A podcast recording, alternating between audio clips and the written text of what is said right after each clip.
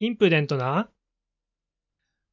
5人組五人組はい。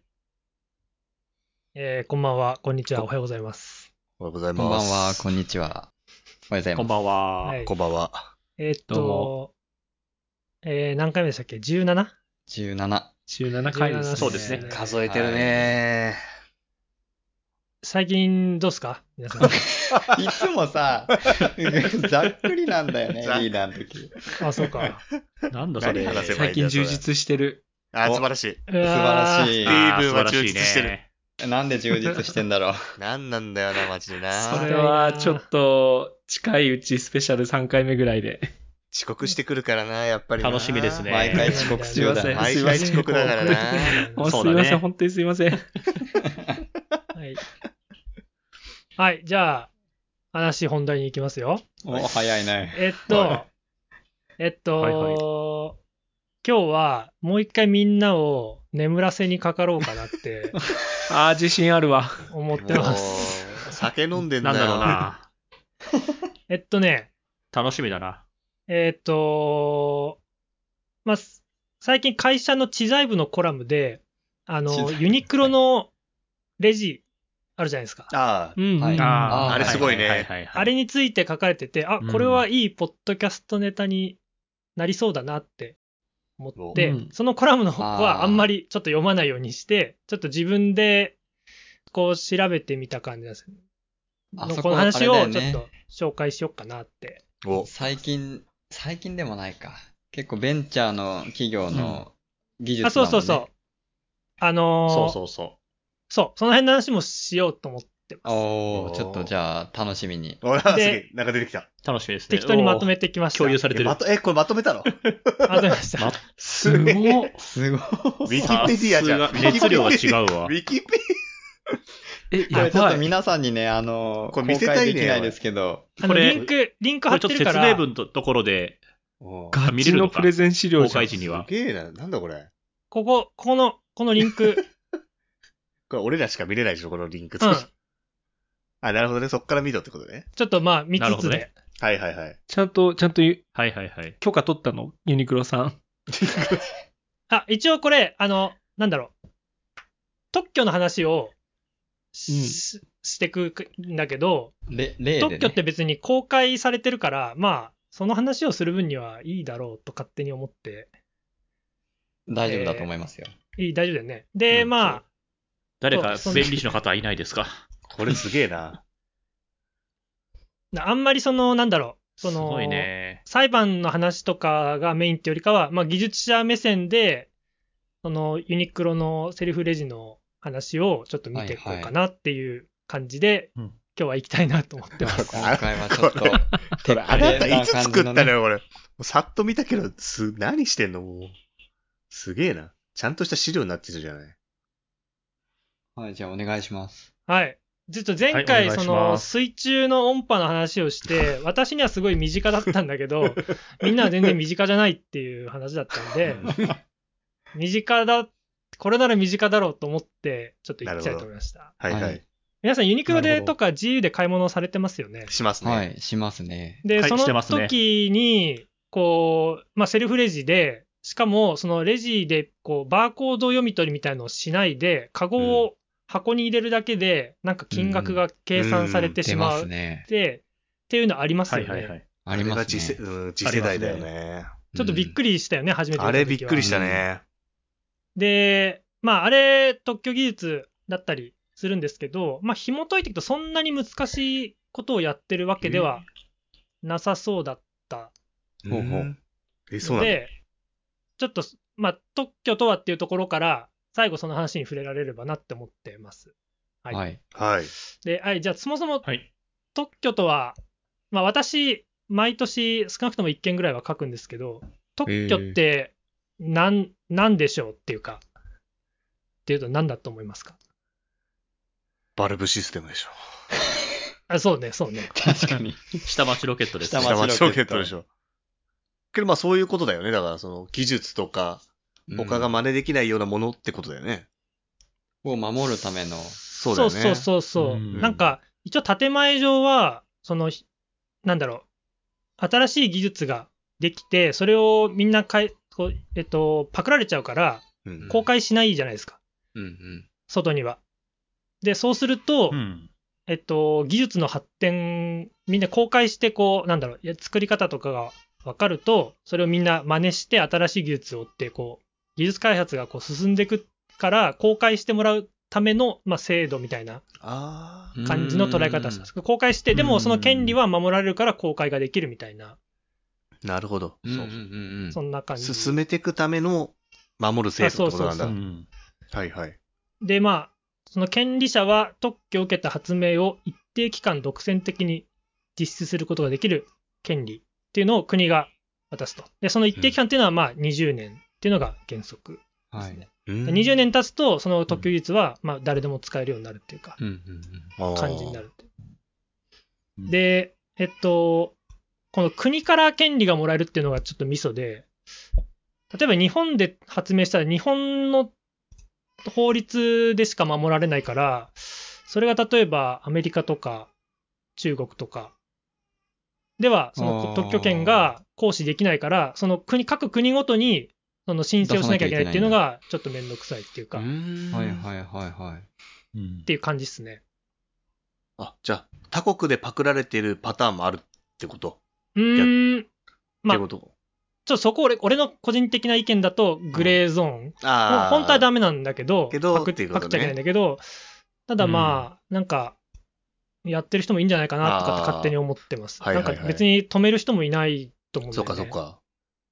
はいはい。まあでも、後でこれ侵害してませんって言われたらうん、それまでなのか。それまでなので、まはあ、いはい基本はないんだろうけどっていう感じかな。はい。で、特許を自分で作りたいって思ったとき に、まあ、どういう要素が必要かっていうか、どうなれば特許として認められるかっていうのが、まあ、ポイントがふ2つあるんですけど、何だと思いますかね。こう、何、どういうものだったら、まあ、特許として認められる。もううーんそこに書いてあることで。あ、あそうです。そうです。めちゃくちゃ資料見ちゃってるから、今、そう。そう、めちゃめちゃ書いてあるから、何も言えない な。有用性。すいません。そう ね。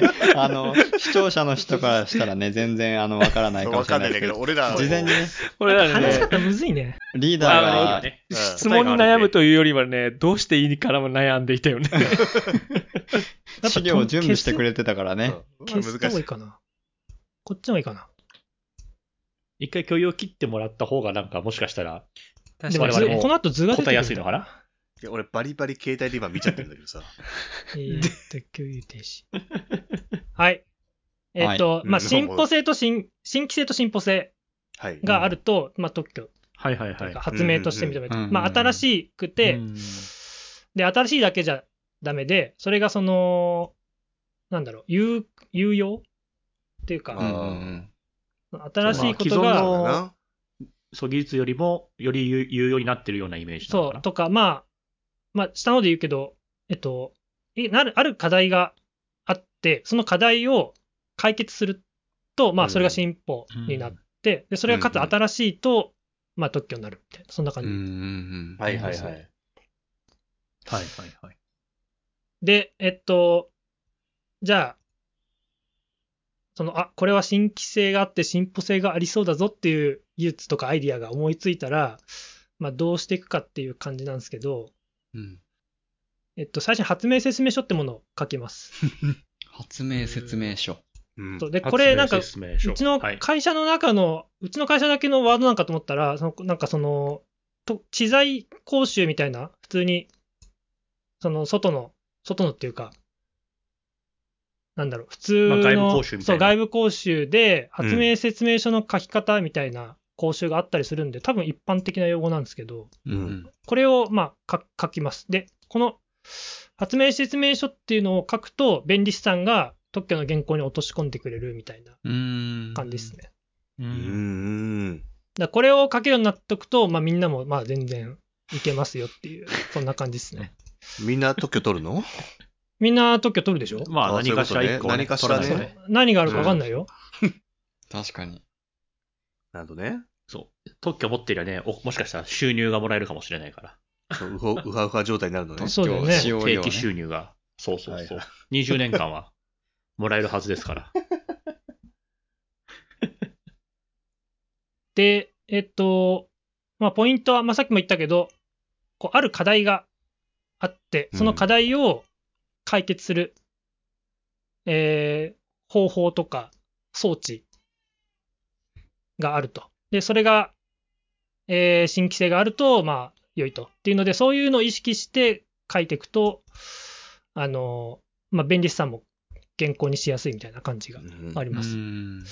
ん。で、特許のし中でも種類が2つあって、ものの特許と方法の特許っていうのがあって、えっと、これ、なんかべ、なんで分けてるかっていうと、なんか守られる法律が違うかららしいですう。んうん。で、えっと、で、まあ、発明説明書を自分で書いたら、それを弁理士さんに渡して、で、弁理士さんと打ち合わせして、お願いしますって言ったら、ポッと出てくるみたいな。うんうんはいはい。で、大体、なんだろう、最初に打ち合わせして、発明説明書について、弁理士さんからめちゃくちゃ質問が来るんだけど、そこでちゃんと答えられないと、原稿にしてもらえないみたいな感じですね。それ、弁理士さんもす、その分野に精通してないといくらその、まあ、弁理士さんといえど、ツッコミができないよね。できないですね。うんなんかそういう技術ごとに分かれてたりするの専門分野が、とか。えっと、あると思う。これに強い弁理士さんとかってのは、ももちろんあるあし、はいはいはい。あのーなんだろう、えっと、俺も、弁理士さんと喋ってて、当たり外れじゃないけど、この人この分野に強いな弱いなっていうのは、あの、あその、へ話すごとにわかるっていうか。あ、もう喋る機会あるんだ、もう、リーダあ、全然喋るよ。ー。あ、そうなのね。すごいね。すごいね。なんか1年目とか2年目の時は、まあ多分書き慣れてなかったっていうのもあるんだけど、こう発明説書持ってって喋ると、弁理士さんの方が詳しいみたいな。ぇうー。ーんこの技術はこういう特許とかありましたけど、何が違うんですかとか、うんうん。なんかうああいう、こう過去にこういうのがあったので、とかっていすうげえな話をしてくれる人もいれば、本当に、その用語からこっちでいいちいち説明しなきゃいけない人。もういるははじゃあそれはもう会社の、まあ、よくお付き合いがある、まあ、その事務所の弁理士、事事務所っていうか、まあ、その会社の弁理士さんと、まあ、お抱えの人みたいなのがいるってことだもんね。うん、そうね。でもなんか、毎回、あ、なんだろう、毎、常に同じ独居事務所ってわけでもないから、なんだろうね。まあ、ううちの会社と契約してる何個かの事務所があって、その中から空いてる人がアサインされるのか、あーよくわかんないけど、っはあ、はあはて感じかな。で前あったのは、その昔書いた特許をちょっと改良するみたいな感じの特許をうんうん。出して、そうすると、なんか、その、改良した方の特許事務所の人が、この原、その前の、昔の原稿は、もうちょっとうまく書けるんで、ちょっと書いときますわ、みたいな。へってういう人がいたりとかした。はい。はい。で、弁理士さんと打ち合わせして、まあ、大体2週間ぐらいすると、原稿が出てきます。うん。ーん。はいはい。で、それを、まあ、はいはいはい読んで、なんか、もう全然バッチリなんだけど、なんか分かってるふりしたくて、難癖をつけたりとか して、で、最終的にまあ、OK って感じになる。で、出願すると、えっと、出願してから1年間は公開されません。はいは1い。年たっ、そうだ、1年間の間は、その世に出てないような情報って感じになって、1年後に公開されます。はいうんはいはい。で、なんか確か半年以内だったら、なんかその、プラスで、その特許内容の申請した内容をちょっといじったりとか、プラスで書いたりとか、それを派生させた特許とかが確か書けたような気が。うんうんい。えこれ、難しいとこれその1年間は非公開ってことはさ、その1年間の間に、まあ競合他社とかそういうところから同じような特許が上がってくることってのはないのあります。あったら、早いもん勝ちです。ああ。そういうことだよね。うん逆に1年のうちに先に出されてたら負けるってことだよねあ、。そう、負け負け。はそれ下町ロケットの後編ほんだ。、そう、本当にそんな感じだよね。あ、そう、本当当そう。あの辺、そう、特許の話とか、流れとか分かってると、結構、はいはいはい視点が変わって面白いかもしれないね。はいはい。で、1年後に公開されて、で、まだこれ特許として認められたわけじゃなくて、あの、特許庁が審査をします。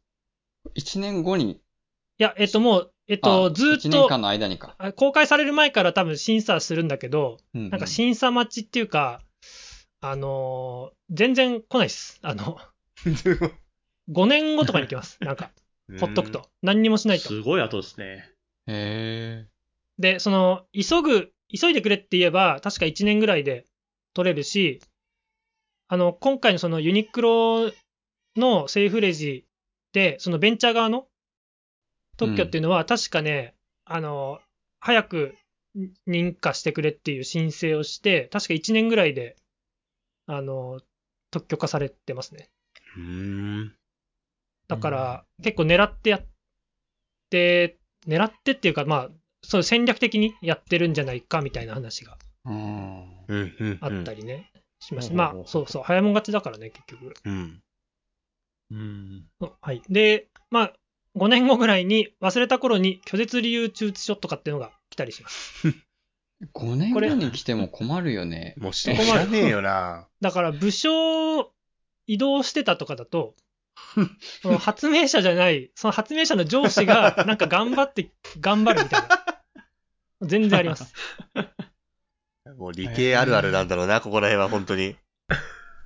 俺はなんか、去年か一昨年は辞めた人、もうその定年かなんかで辞めちゃった人うん。ののやつをなんか回されて、で、えっと、その人は確か発明説明書を書いた段階で辞めちゃったんだよ ね。なんか、弁理士さんと俺が喋んなきゃいけないんだけど、 弁理士さんに俺が説明が全然できないみたいあそうだよね。知った知ったこっちゃねえよな。な。うん。っ担当じゃないし。はていうのあ。があったりその。審査スピードっていうのはさ、その、はい。その特許のより、なんだろう、よりす意義があるもので、新規性があるから、じゃあ審査を早めますよとか、そういう、そのと申請された特許によって、審査スピードが変わるってわけじゃないの。変わんななんいか。その、働きかけで変わるの。あ、そう。え働きかけっていうか、まあそういう申請をすれば、ぇ、て正式な手続きを取れば。なんかその医薬品の開発とかはさ、うん。あの、より、なんだろう、これまでに出てなかったお薬とか、うん。そういう薬であれば、より審査が早くなるとかっていう制度があったりするんだけど、特許ってそういうのではないんだ。えーどうなんだろうないんじゃないかな。はまあ、特許自体はかなり幅が広いから、あなんとも言えないのか。ね。俗に言う健康サンダルとか、あの、イボイボのサンダルもあると思うんだけど、あれも実は特許だし、おあの、イおボーイボが、いそう、あの、イボイボで特許取れてるし、えっ、と、そのサンダルを半分に切って、つま先立ちになるっていうのも、確か特許入ってるはず。えへーそう。。そういったところも含めて全部特許なんで、え。うん。そう、件数がやっぱり半端ないから、なかなか難しいっていう話は、聞いたことはあると。はあはあはあはあうんうんうんうんもう特許の数が、もう普通の生活の中でも散りばめられてるんだね。うんいろんな、こ、こそうのそうそものはこんな特許が、とか。そうか、そうか。う。そうそう。はあはい。はい。で、えーっと、虚実理由通知書が来るけど、えっと、だい、大体は、弁理士さんの方で、あの、あ、これはもう公開すんで大丈夫っすよ、みたいな感じ。うん。弁理士さんが対応してくはれいる、はね。いはいはい。大体そう、これで公開しておくんですけど、いいっすよね、みたいな。で、これもいいっすよ、みたいな。はいはい。時々、ちょっとこう、変えなきゃいけない時もあったりう。うんん。するけど、まあそんな感じ。で、まあ、名作特許化されると。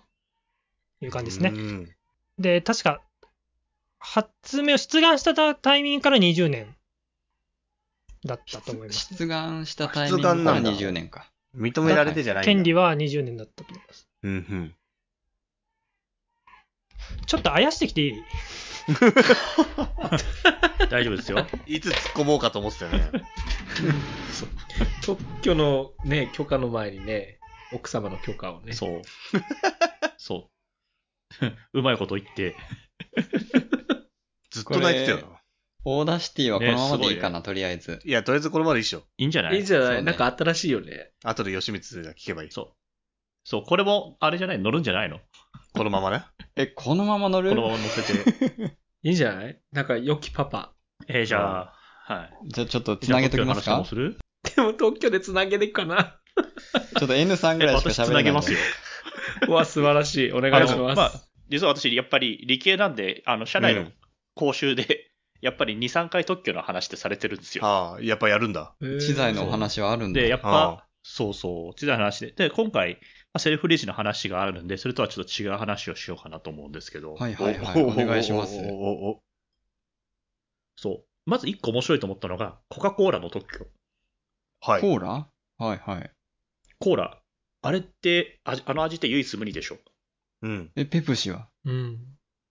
あペプシはまあ、でも、コカ・コーラとはやっぱ違うじゃん。うん。うんコ。ークだよね。味がそう。味違うんだ。でもさ、ほんで、 そう。いやいやいや、そこはそ、っからそこは頼む違いよますよ。そう。ああれれ全全然違う然だろ違うから。お前。で、基本的に飲み物とか食べ物って成分分析とかさ、いろいろやれば、その作り方とかを一見分かりそうな気するじゃん。だうんうん。うんうんうんうんから。そういったものに対しても、あの、特許って実は取れたりとかするのね。え、あ、の、え、あのレシピにってことそうそうそう。へそうそうう。いう側面もあるんだけど、あうんの、コカ・コーラのすごいところは、うん。特許を取るってことは作り方を公開しないといけないと。ああ、なるほはいど。はいはい逆にはな。いんそうすると、、いずれ、そうすると真似されていずれ、まあ、もちろん使用料は取られるんだけど、う。うんん。いずれ20年後には特許切れて、独占権が奪われると。はい。ああ、はい。そう。そういった観点から、コカ・コーラって実は特許を取ってないんですよ。あ、逆にね、バレないっていうこ自れ信があるっすてごこいなとと思っね。て。そそううかそうそう。公開しないってことコか。カ・コーラって基本的には、そう。原液を作って、それを確か各工場とかに配って、それを薄めて、確かコーラにしてるはずなの。うんうんうん。ちょっと記憶違でい、一部違い、違いだったら申し訳ないけど。そうそうそういわゆる一部の人しか知らないってやつか。そう。だからレシピを限定して、はいはいはい。で、なおかつ情報も公開せずやってる。だけど、未だにどこからも、コカ・コーラに並ぶほどの味のものは出せないしと。はあ。これはある意味、そう、特許と逆行するなと思って。なるほど、逆。逆これ一。個、そう、話聞いてて面白いなっていうのが一個かな、これが。確かに、その機械じゃないからこそできる分野なのかもね。う。そうそうそう。まねできそるうも機ん械なだらとしてバみろラっ。しててうん見れば、そう、すぐバレちゃうけど、コカ・コーラはそれができないと。バレないんだね。え、でも逆にそのそう公益性の観点からさ、その逆に特許取って公開されて、あの、まあ、広く、まあ、特許使用料でも払ってもらいながら、うん、ね、使ってもらうっていう、なんだ、その公益性の面もあるわけじゃん、その技術のとこうろ。ん。はいはいはい。まあ、だけど、でも、コーラはっていう技術確のかに発展性はないからねっていう。まあ、確か多に分確かに。そういったところも考えて、戦略的にこうこれを取ったんだろうなっていうのは、その、えっ、と、後期かなんかで話してて、ああ。あー強えなと思って。そっか秘伝のレシピを公開するかしないかって話ってことね。そうそうそう。はいはいはい。あんまっりていう飲のまが、まなあ、い一と個、そあるわけね。はう。そう、一個面白い話だなと思って聞いてたから。い。ううんうんうんん。うん。で、もう一個、好きな特許の話があるんだけど、なんだ、持ってんおな。願いします持っすてごいるね。ねホ。ストチェンジしてるよ。特すごい。いや、このやっまぱまあいの、けるね講義受けてると結構、先生も、だべあの、弁理士の先生が話してくれるから、いろいろ面白い話聞けて、許ねはいはいはい。そんなみんな便利士っていう人と関われるの便利士知らないよ、そ一んな個に。は、あとは、一個。はい。一個話そうか、じゃあ。ああ、あのープレステのコントローラーと、えっ、と、うんす、まあ、プレステとスーファミでいいかなコントローラー。はいはい。はいはいはい。ソニーさんと十字十字キ任ーって天ある堂じゃんさんはいはい。そう。の十字キー、うんあれって違うのって知ってますプレステは埋め込まれてるもんね。 そうだね。そうそう 3D スティックみたいな感じだよね。なんだろう。先っぽしか出てないって感じだスティよックっ。ていうか、あ、わかそっうたわ先かっったぽわしかかっ出てなたく。て、真ん中がないんか。にそうそう、ス、そうだよそうね。スーファミは出て任る、天堂ってプララスじゃん。はいはいははいい。あー任天堂、任天堂のコントローラーって全部プラス方式なのね。はいはいははいいはい。で、ソニーのコントローラーっていうのは、あの、ププラスのうちの外側だけちょっと出てると。はいはいそうはいはい左はい右はい。これだよね。これってのがはいまさに特許をかいくぐっうんうた。んうん。これね製品おうそうそうそう。はいはいそれがもう、なんですぐ本当に特許をかいくぐった、そこに、 そこにあって。そう、設計なんですよと。はいはいはい。え、そこれどっちが早いのあの、任天堂の方が早い。任天堂が特許取って。あ、はいだからってこ取っと。た時に、十字形状の、確か、スティックとかなんか、そういう文言を特許に書いちゃったのね。はああ、ーなるほど。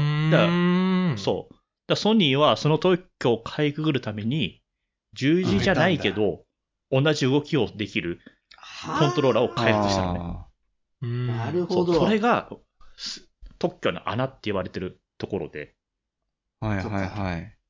特許って詳しく書くからこそってことだよね。そう。で、詳しく書いちゃ実はダメで、ああ、そ幅の特広許のに。要点を抑えつつ、極力汎用性を持たせた特許にしないと、うんあの、今回のプレステのよう、PS のようなコントローラーが生まれちゃうと。うん。いやここら辺が、あの、便利さんの腕の見せ所ですと。難しじいゃあちょこっととリ言ーうダー帰っねてき。たんで、はい。あ、もあのうリーダ今ーいらないかもしれない。もう締めてもらっていいですか、リーダー。ちょっと。そうね。ホストが変わりました。うん、終わったんで。そう。特許の小話ちょっと2つほどさせてもらったんだで、から、もう終わりです。 ユニはいットを付け足す感じかな。はい、じゃあ、はい、じゃあ、ええ、何のことですかで、え何ユのことニですかクロのレジはユニクロのレジ簡単に話してよ。そう、そこね、聞きたいね。あ、はい。で、いきますよ、じゃあ。で、はい、お願いします。はい はい。ちょっと、あのー特許読んでみました。おう。レジその。の、そうそうそう。で、ユニクロの特許はちょっとわかんなかったんだけど、その、ベンチャー企業の方のはいはい。特許を読んで、で、その特許の中身の新規性、進歩性のところはい。を、ちょっうとんうん焦点絞っていくんですけど、アスタリスクさんね。えっと、これ、これ、もうこう出しちゃうわ。えっと、今映ってますはい。あ、出だね。こっちがはい従来の方、東芝テックっていう会社うん。はい。が出したやつ。で、これが提案の方で、これがアスタリスクさんの。うん。で、えっと、東芝テックの方の課題っていうのは、えっと、RFID タグ。まあ、これあの、スイカ、うんスイカみたいな感じのやつかな。おう。スイカって非接触で、えっと、お金の計算とか勝手にしてくれるじゃん。うんはいはいはい。あれを、まあ、レジの中でやってるような感じなんだけど、えっと、うーん。ユニクロの、えっと、タグっていうかな、あの、商品のタグ、あの、紙がついてるじゃん。うん。ただ、あのタグに、あのースイカのカード側の機械がついてて、うあーん。で、あの、特許の、えっと、じゃ特許じゃないや、えっと、レジの箱の中が、えっと、スイ読み取カりの機あのになってるんだかそう解説の読み取り機になってるような感じ。はいで、はいはい入れると、あまあ、電波がビョーンって流れて、でその電波にうん反応して、えっと、そのタグの方から、その、返すと。信号を返すと、うん私はいははいはいこの服ですみたいなのをやってくれるっていう、そういうやつで、あすげえわかりやすい。でそのそれを、まあ、RFID タグっていう言うんですよね。なんか調べたら、えっと、1個あたり、もう最近だと安いのだと10円以下で作れるらしいです、うんそうだねで、でもまあ実用化するんだったら、まあ1円とか2円で1個あたり作らなきゃいけないらしいんだけど、まあ、ユニクロが入れてるってことは、まあ実用化できてるってことなんだと思うんですよね。うんうんで、まあ、その RF タグを読み取りやすくするための装置。で、えっと、図を見ると、こう、蓋がついてます。こうん。はい。はいはい。はいはいはいれ図見える、蓋がついてて、まあ、なので、えっと、なんかこのカゴをパチャってセットして、蓋を閉めると、なんかおお値段を勝手に計算してくれるみたいなうんどの服がいくつありますみたいなのを勝手に計算してくれるっていうような、そういうのはがい、まあ、特許として認められてるっていう感じですね。はい。で、それに対して、提案のアスタリスク社の方は、えっと、利便性を確保しつつ、RFID タイ、RFID、RFID タグを読み取れる装置っていうので、はい。うんうん。えっと、蓋がついてないっす。そうだよね。今のやつだよねう。んうん。ガチャンってやったら、ちょっと確かにめんどくさいよね。うん。そう。で、そこが何、新規性、進歩性なのみたいなところはあるんですけど、まあ実際認められてると。うんうんう。ん。だから結構これぐらいのことでも、あの、ちゃんと説明して書くと、ちゃんと説、あの、知財として認められるっていう感じですね。はいはい。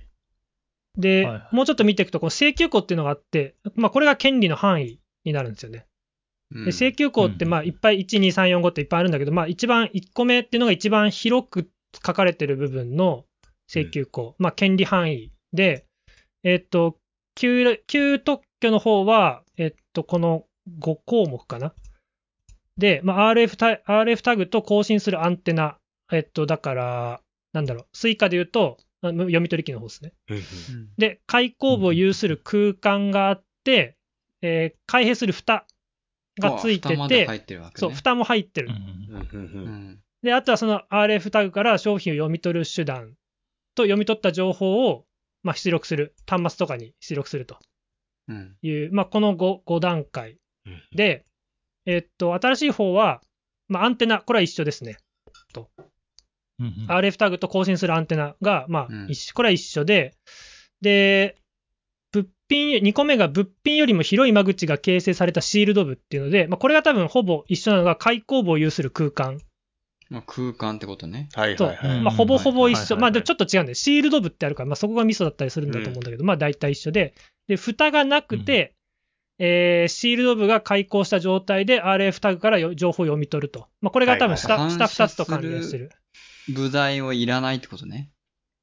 あ、そう、蓋はしなくていい。うんううんんうんで、うんと、まあ、んなんで蓋しなきゃいけないかっていうところだと思うんだけど、実際にこれ、えっと、多分蓋しないと、えっと、と例えば隣のお客さんの RFID タグの情報を読み取っちゃったりとか、あとは、携帯とか、まあ、今で言うと Apple Watch みたいなスマートはいはいウォはいッ。チとかの電波が混信して、うまく情報を読み取れないとか、うん。うんうん多分そういうのを防ぐために蓋が当時は必要だったんだけど、まあ、それを取っ払いましたっていう感じ、ああ。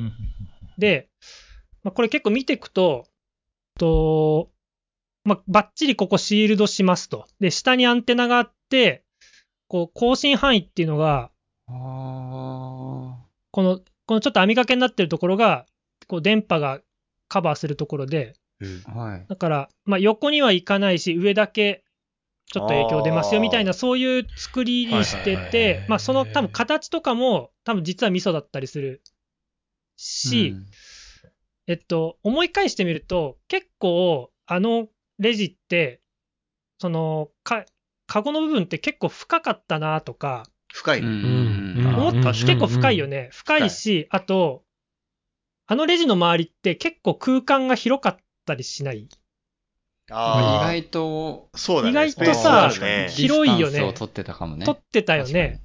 だから、それもその渾身対策なのかなとか、確かうに、うんうんん。うん。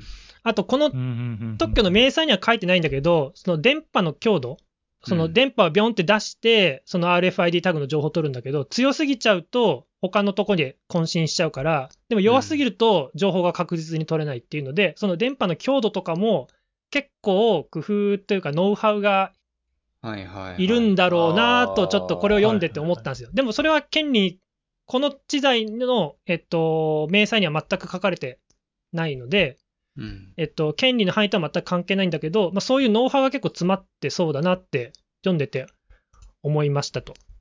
っていうので、まあ、そういうのを考えると、結構その知財としても、あの結構なんだ、なんていうのかな、結構深い、深い理由があるっていうか、その技術的に結構難しいことなんだろうなってちょっとこれを読んでて、まあ、ただ蓋取っ払っただけやんって、絵だけ見ると思うんだけど、ままあ、結構難しいことやってたんだなっていうのが、ちょっと思いましたという感じですね。よかったはい。はい。なんとか、そなんとかまとまったね。はい。なんかまあ、こんなにね、日頃の生活、特に何も気にせず過ごしてますけれども、こんなこうね、いろんな会社による開発の、まあ、争いというか、そういう細部にわたるまでのこう特許の争いがあるっていうのはなかなか気にしないところだ。うん。うん。だそういう点から話が聞けるのはちょっと面白かった。うん。わかんないとこだよね、これね。詳しく調べないとわかんないもんね。うん。そう、うんあと特許ってやっぱり読み方わかんないとうん結構きついんなで、そうだね。何を指してるかもわかんないもんな。そう難しいね、うん確かにね。実はちゃんと起承転結っていうか、うんあの、なんだろう、うん読み、読みどころみたいなのがあって、うん。うん、そこ読んどけと、あんまりこう全部バーッと読まなくてもいいし、そそもそも、その、特許読んだことない、ない、まあ読む必要もないんだけど、ないないないそうだね。うん読むことないから、ね。これ読めるんですよ、普通に。この J プラットパッドってやつで。あとか上がってるってことね。あーうん全然読め公ます開されてるからね。そう。で、もっと言うと、そのユニクロが、あの、無効し審査出してるんですよ。無効審査っていうのは、この特許、えっと、特許じゃないでしょ、みたいな。うんうんうんもう特許じゃなくしようそうだぜ、ねみたいな申請を出してた。揉めてたからね。うん、で、逆にこのアスタリスク社は、その、特許侵害ね。そう、特許侵害として申請してて、でで、確か、ユニクロが確か負け、負けたんだよね。そうね、和解負けて金る払ったと思うね。うん。うん。って感じで、そうそう、そうそうそうそう。なんか、ちょっとこれで、記に、記事を読んだんだけど、ユニクロもその、なんか内々にこの似たようなものを開発してたっぽいんですよね。ほうほうほうほうああ、そういうことね。で、多分時期が被ってたのか、よくわかんないけど、でも特許として、えっ、と、権利を持ってるのはこっちの会社だったってう。いうんことらしいでした。はい。なるほど。なるほど。で、眠くなったもうリスナーは眠くなってるかもしれない。もう眠くなってるね。いや、でも面白かったよ。いや、わかりやすかったよ。うん。うん。面白いよね。ううんん。はい。あの、私は特許の話結構好きなんで、 あの、楽しく聞けましたけど。うん。そうね。はい。そう、理系でね、やってるとね、うん。こういうのそがうね。理触系れることの多いんで人、文系の人、なかなか確かに文系にいると、こういう特許の話、自在の話っていうのはなかなか触れないかもしれないので、ね、またなんかね、新しい発見だったかなと思います。ということで、はい。私たちインプデント、ツイッターやっておりまして、最近はね、Google フォームを通じた質問箱を設けておりますので、ぜひ、あの、今回のね、特許のお話に関することでもいいですし、全然関係ないことでもいいので、どしどしお便りいただけたらと思います。インプデントアンダーバー FM、もしくは、ポッドキャスト等々のね、その私たちのページから飛べるようになっておりますので、ぜひそちらからお願いいたします。はい。はい。よろしいですかはい。はい。じゃあ皆さん、眠い中、お付き合いいただきありがとうご ざいました。俺らのま都あ合ね、。こ れ、朝に聞く方もいらっしゃるかもしれないからね、私たちはちょっと夜に収録しておりますけれども、はい。聞いてもらえれば。はい。じゃあまでたは、お会いしましょう。はバイバイ。バイバイ。バイバイ。おやすみなさい。ありがとうございまバイしたバーイ。はい。